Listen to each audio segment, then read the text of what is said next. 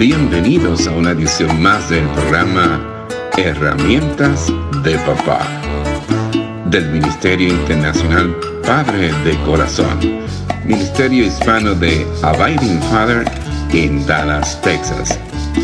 Para información del Ministerio Padre de Corazón, se puede comunicar por mensaje de texto o de voz al número 214 533 7899 214-533-7899 por correo electrónico a rafi arroba padredecorazon.org Rafi con Y al final. Rafi arroba padredecorazon.org Visita nuestra página web www.padredecorazon.org www.padredecorazon.org Con ustedes, Rafi Gutiérrez, pastor y director del Ministerio Internacional Padre de Corazón. Los palos y las piedras pueden romper mis huesos, pero las palabras nunca me lastimarán. Hay ciertas frases que tomamos por ciertas y no lo son. Los palos y las piedras pueden romper mis huesos, pero seis semanas enyesado, el dolor se va, pero las palabras me siguen lastimando. Mis ojos se van llenando de lágrimas y las cicatrices perduran a lo largo de los años. Todos hemos sido conmovidos por el poder de las palabras, ya sea para bien o para mal. Desde nuestro nacimiento nos van moldeando. Las palabras amorosas de una madre son los ladrillos que van construyendo relaciones.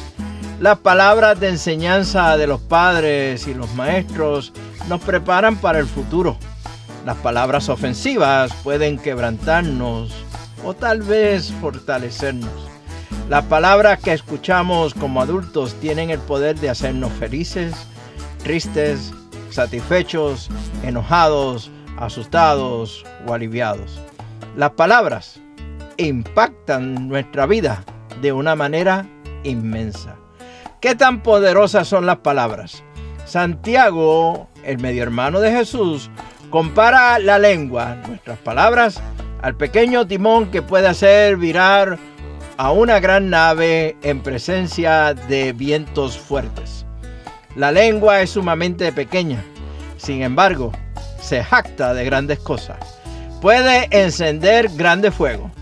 Sin la, sin la gracia de Dios, sucede mucho pecado con nuestras palabras.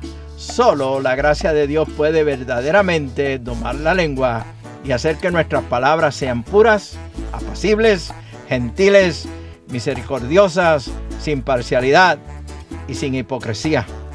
Las escrituras están repletas de versículos con este tema. Estos son varios principios bien claros.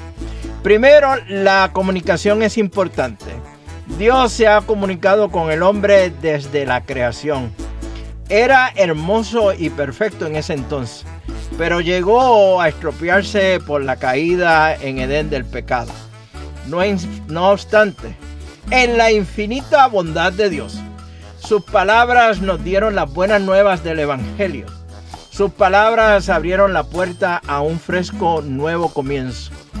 En la actualidad tenemos la palabra escrita, la Biblia, que es nuestra guía para la vida. Nosotros, por otro lado, le respondemos a Dios con nuestras oraciones. Le expresamos los sentimientos más profundos de nuestro corazón. La comunicación entre Dios y el hombre es necesaria. La comunicación persona a persona también es vital.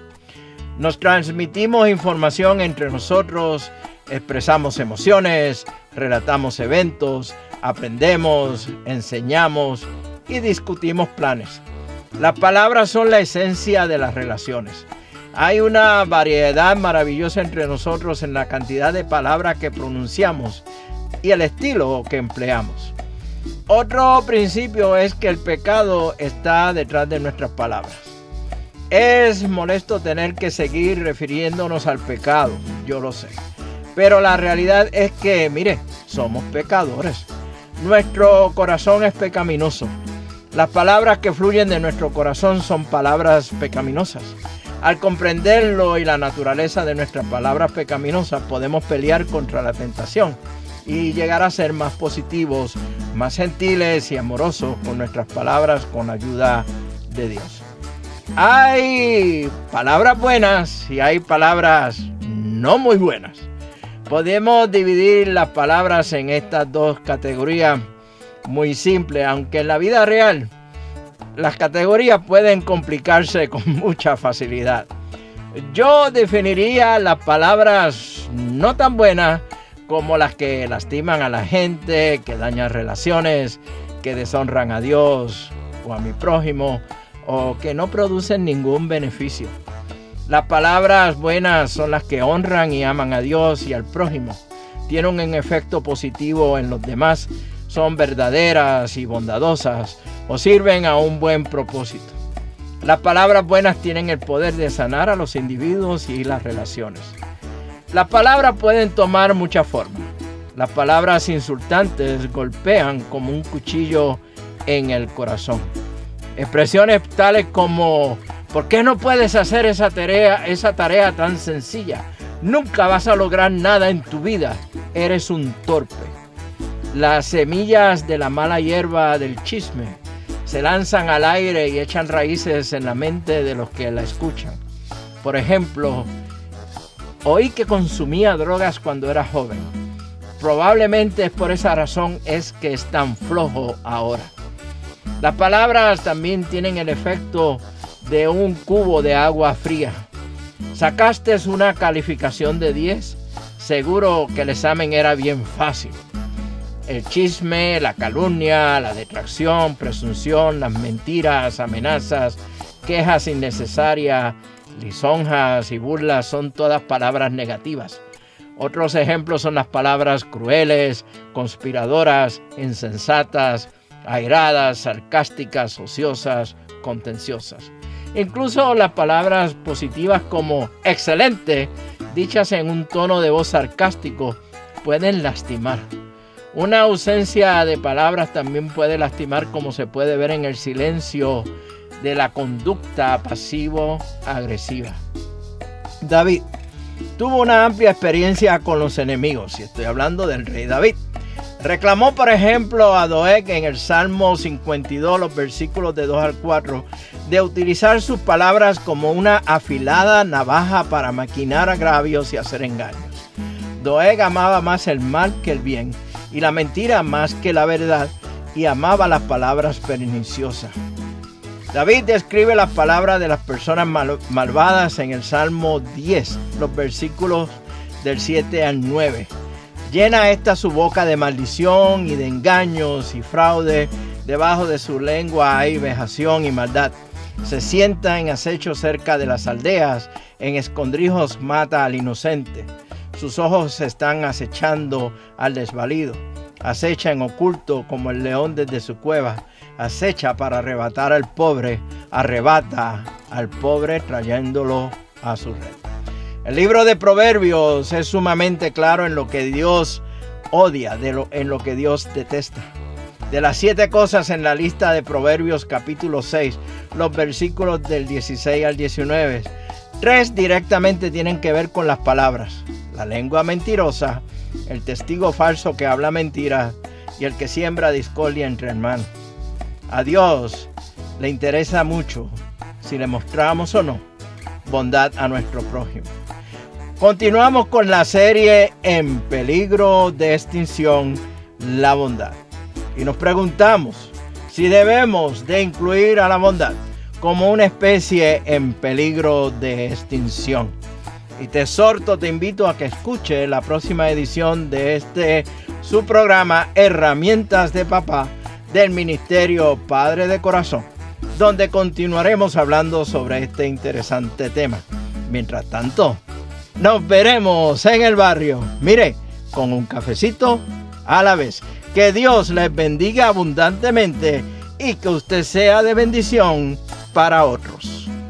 Este ha sido un programa del Ministerio Internacional Padre de Corazón, Ministerio Hispano de Abiding Fathers, con oficinas en Dallas, Texas.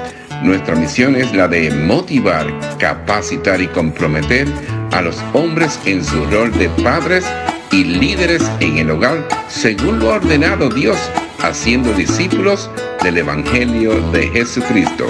Somos un ministerio internacional, relacional y generacional. Para información del Ministerio Padre de Corazón, se pueden comunicar por mensaje de texto o voz al número 214-533-7899. 214-533-7899. Por correo electrónico a rafi arroba padre de corazón punto. Rafi con Y al final. Rafi arroba padre de corazón punto. Visita nuestra página web www.padredecorazon.org www.padredecorazon.org Les habló Rafi Gutiérrez, pastor y director del Ministerio Padre de Corazón, y les agradezco grandemente que nos hayan acompañado en esta edición de programa Herramientas de Papá del Ministerio Internacional Padre de Corazón.